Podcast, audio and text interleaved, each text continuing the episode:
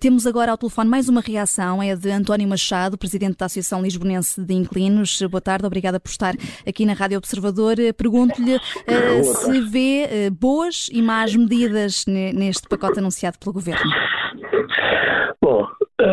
A primeira nota é que ouvimos aí comentários completamente catastrofistas e que não são verdadeiros. A primeira questão coloca-se relativamente a, a, aos chamados devolutos, como, aos chamados devolutos e como é que se podem utilizar. Os prédios, os edifícios não foram construídos nas cidades para as enfeitarem para enfeitar as cidades, a estatuária, as fontes, os jardins, etc., e não os edifícios destinados à habitação.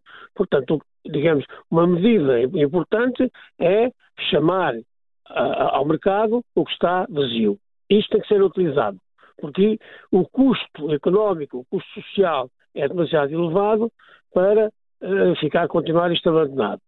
Segunda questão, não é só através de mais construção nova, com a ocupação de novos territórios e mais agressões ao ambiente, não é que isto se resolve. É necessário, de facto, o, o, chamar à, utilização o que está devoluto, ou seja inconstitucional ou não seja inconstitucional, porque o problema não é esse. O problema não é o ataque à propriedade, é o ataque à não utilização da propriedade, o que é uma coisa diferente. E, portanto, nesse aspecto, nós estamos de acordo que eh, com, medidas de, com, com, medidas desse tipo, que aliás já há muito tempo que, que as andamos a, a, a propor. Portanto, não, não vê aqui uma é expropriação é nenhuma, nem é problemas de constitucionalidade? Não vejo nenhum, nenhum, Portanto, as coisas existem têm que ser utilizadas. É só isto e mais nada. Portanto, o, a, a, visão catastrófica é, é, absolutamente oportunista e demagógica por parte, de, digamos, do, dos defensores da propriedade não utilizada. É esta que é a questão.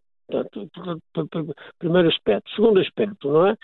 Uh, do ponto de vista das medidas enfim, do dinheiro, para, enfim, para, do, do, do, dos fundos, das regalias, dos benefícios fiscais, enfim, há uh, aspectos que vão ter que ser mais detalhados, mais perceptíveis, porque, enfim, o, Estado substituir-se, uh, enfim, a, a, a, na, propriedade privada, substituir-se ao, respectivo proprietário para as coisas, enfim, uh, para pagar diferenças de rendas e para pagar diferenças de juros. Está a referir-se esta medida do Estado é garantir o pagamento uh, após três meses de incumprimento. Despejar, hum. despejar, um, despejar um mar de, de, de, de benefícios fiscais pode não ser uma, uma digamos, uma medida eh, muito interessante. Agora, de facto, continua o pecado original.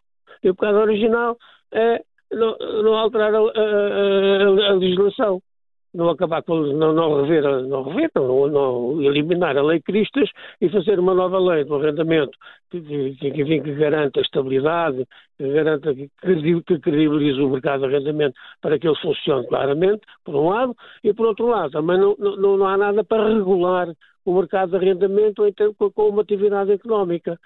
Portanto, eh, vai passar para a AT para a autoridade tributária a fiscalização disto. E, digamos, o cobrador de impostos é que anda a fiscalizar estas coisas. Não pode ser.